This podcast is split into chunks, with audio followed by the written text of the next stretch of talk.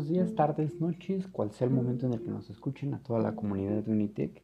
Sean bienvenidos a este su espacio anatómico, Anatopláticas, en la que conoceremos un poco más sobre el cuerpo humano. El día de hoy nos acontece hablar respecto a uno de los órganos más importantes de nuestro cuerpo, el corazón. Eh, pero primero nosotros necesitamos conocer sobre qué es el corazón. Bien, si alguno tiene la idea de qué es el corazón, o bueno, si no la tuviesen, este es un órgano de tamaño aproximado del tamaño de uno de nuestros puños y está compuesto de tejido muscular. Este se encarga de bombear sangre alrededor de todo el cuerpo.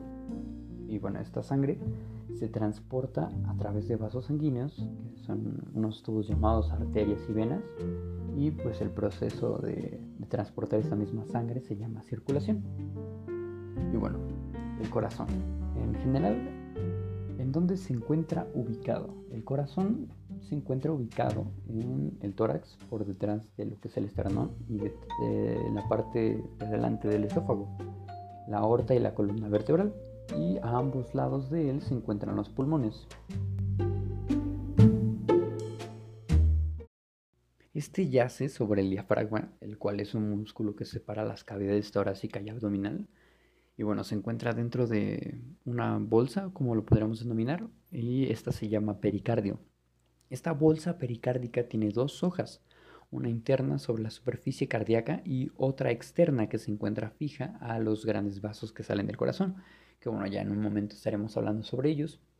Y pues, entre ambas hojas existe una escasa cantidad de líquido para evitar el roce de este cuando late. La superficie más externa del pericardio se encuentra fijada a las estructuras próximas mediante ligamentos. Así, este está unido por estos al diafragma, a la columna vertebral y a la pleura de ambos pulmones. Muchos ya habrán alguna vez visto en sus vidas alguna imagen del corazón, ya sea en algún libro de texto, alguna, alguna revista, algún artículo, pero pues bueno, les explico que el corazón tiene una forma de cono invertido, como ya lo había mencionado al inicio, aproximadamente del tamaño de su puño, con el ápex o la punta de este mismo dirigida hacia la izquierda. En la base se encuentran los vasos sanguíneos que llevan la sangre a este mismo corazón y que también la sacan. Estos vasos encargados de llevar la sangre al corazón son las venas cavas superior e inferior y las venas pulmonares. Los vasos que se ocupan de sacarla son la arteria pulmonar y la aorta. Y bueno, las venas cavas que recogen esta sangre venosa de todo el cuerpo desembocan en la aurícula derecha, en las venas pulmonares que llevan la sangre oxigenada desde los pulmones y terminan en la aurícula izquierda.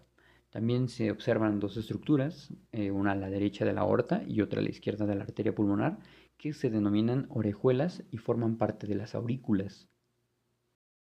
Es muy probable que algunos de ustedes ya conozcan o tengan referencias sobre qué es lo que se está comentando en, este mismo programa, pero pues sí es importante que mientras lo estén escuchando tomen alguna referencia visual, ya que puede que si no lo conocen se lleguen a perder un poco o no ubiquen muy bien las partes.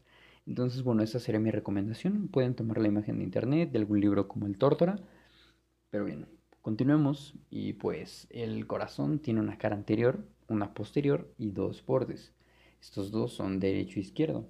En la superficie cardíaca se halla la grasa por la que atraviesan las arterias y las venas que irrigan el corazón, o bueno, en otros términos, las arterias coronarias, que llevan la sangre al músculo cardíaco, y las venas coronarias que la sacan. Esto fue sobre la parte externa del corazón, pero ¿qué hay con la parte interna? Pues la parte interna del corazón se encuentra constituida por cuatro cavidades o espacios, eh, dos del lado derecho y por consecuente dos del lado izquierdo. De ahí es que sea normal referirse a corazón derecho y corazón izquierdo. Las cavidades situadas en la parte superior, en la parte de arriba, se denominan aurículas y las dispuestas en la parte de abajo, inferior, son ventrículos. En condiciones normales o regulares, las cavidades derechas no se comunican nunca con las izquierdas, pues se encuentran divididas por un tabique muscular. Este tabique muscular se denomina tabique intraauricular y pues separa ambas aurículas. El tabique que distancia ambos ventrículos se llama intraventricular, eso es importante recordarlo. Y pues en el tabique intraauricular se observa una zona delgada sin músculo o fosa oval que se encuentra formada por un orificio tapado con una lámina de tejido membranoso a modo de telón en el lado de la aurícula derecha. En el feto, por ejemplo, no está cerrado y la sangre puede pasar de una aurícula a otra. Normalmente después del nacimiento, este mismo tabique se pega y cierra la comunicación de esto mismo.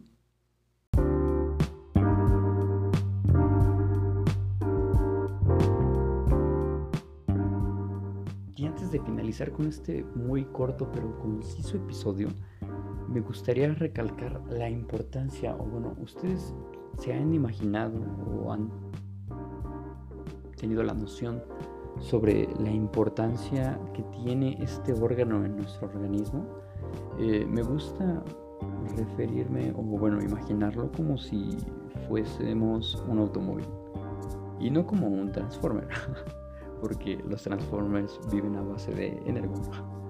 Imaginémoslo como un automóvil que funciona con gasolina. Eh, esa gasolina no tiene razón de ser en el automóvil sin el motor mismo, ya que bueno, sin este mismo motor no, no, se, no ocurre esta combustión que permite la marcha del carro. Y pues es lo mismo con el corazón en nuestro cuerpo. Sin el corazón en nuestro cuerpo, es la sangre que tenemos en el organismo no, no se transporta hacia, los, hacia las diferentes partes de nuestro cuerpo, hacia los diferentes órganos. No existe un correcto funcionamiento. Y pues, ¿por qué necesitan la sangre en nuestros órganos? Pues porque precisamente a través de esta es que se transfiere el, el oxígeno y nutrientes que necesitan para seguir subsistiendo. Y bueno, también este mismo corazón no solamente cumple con la función de llevarlas, sino también de limpiarlo. Entonces, mm, bueno, por ejemplo, ustedes sabían que el corazón late más de 3 millones de veces, bueno, 3 mil millones de veces, corrijo, a lo largo de toda nuestra vida. Mm, el corazón humano late por una media de 80 veces por minuto.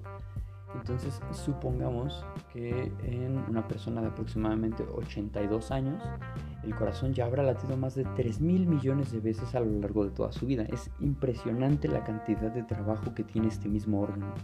Y bueno, para más o menos medir la magnitud en un tiempo más corto, este mismo corazón bombea más de 7000 litros de sangre al día. ¿Pueden imaginar hacer todo eso en un solo día? Pues deberíamos de considerar algunos darle un mejor trato o cuidarlo más, tener mejores hábitos. Pero bueno, eso ya es decisión de cada uno. Les agradezco mucho por haber escuchado. Mi nombre es Leonardo Ramírez y bueno, espero que hayan disfrutado de este episodio de Anato Pláticas. Espérenos y síganos para más contenido y que tengan un excelente día. Adiós.